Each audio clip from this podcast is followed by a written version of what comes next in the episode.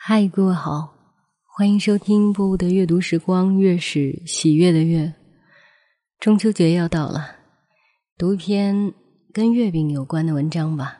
可能很多人还在呃语文试卷上做过这一篇阅读理解呢。牛皮纸包着的月饼，朋友去北京，给我带回两盒包装精美的月饼，红漆木盒装着。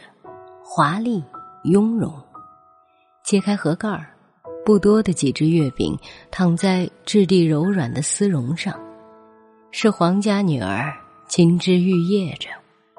洗净了手，和家人带着虔诚的心切了一只月饼来尝。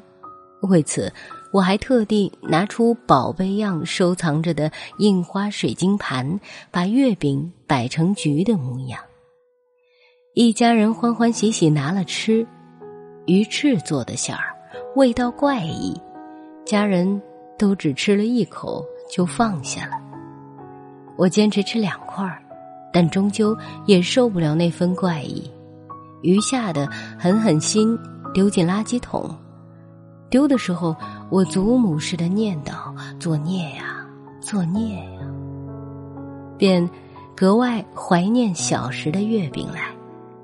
那些小作坊做的，用桂花或松仁做馅儿，外面的面粉层层起酥，掩着金黄的油，看着就让人垂涎欲滴。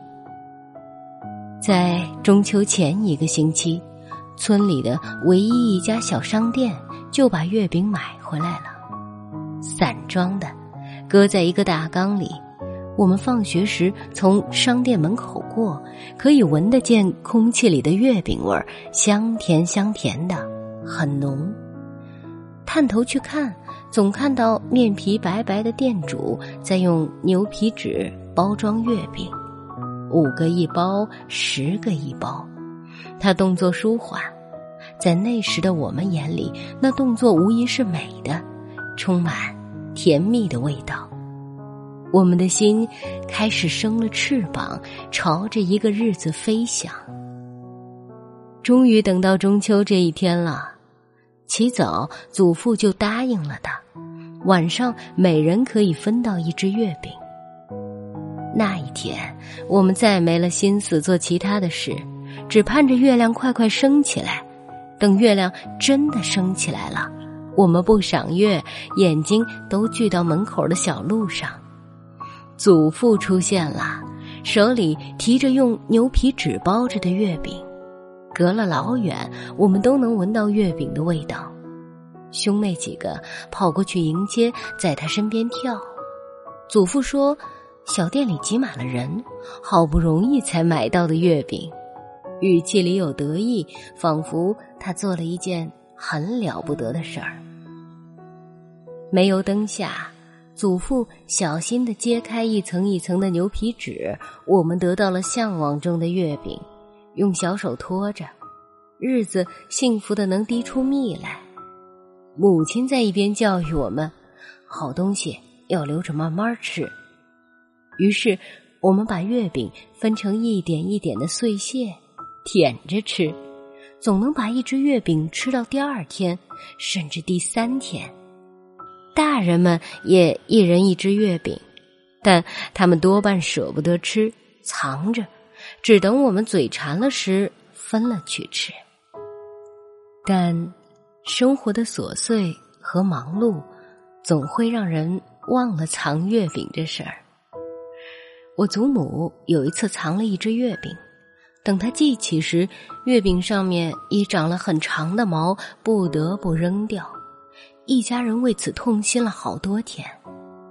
祖母也曾把月饼分送给邻家两个孩子，那两个孩子跟着寡母过活，自是没钱买月饼。中秋时，别人家欢歌笑语，他们家却冷冷清清的。祖母说：“可怜呐！”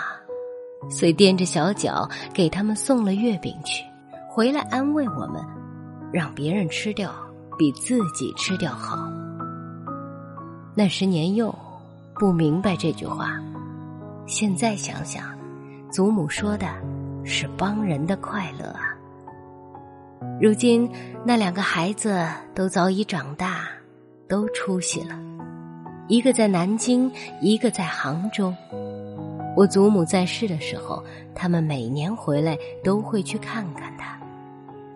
他们说，忘不了小时候用牛皮纸包着的月饼。好了，文章就为大家读到这儿。祝福各位中秋节快乐，要吃到好吃的月饼哦。我在厦门，海平安。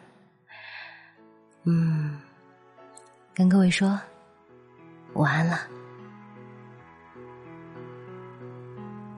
明月几时有？